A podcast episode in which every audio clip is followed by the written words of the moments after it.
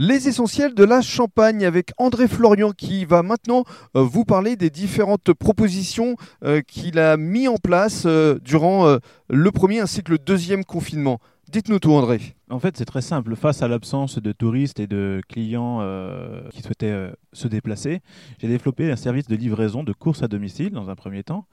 Euh, donc c'est très simple. Les commandes click and collect, je vais les récupérer à la demande des clients et je leur livre à domicile.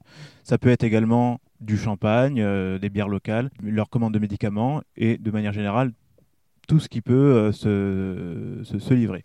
Je travaille euh, avec la chocolaterie Thibault, Mhm. que je remercie. Qu'on connaît bien avec euh, Xavier et Véro. Et alors, euh, racontez-nous un petit peu votre périmètre, puisque vous êtes basé à Épernay. euh, vous pouvez livrer jusqu'à combien de kilomètres à la ronde? Alors, la plupart de mes commandes à livrer sont dans un périmètre de 10 km autour d'Épernay.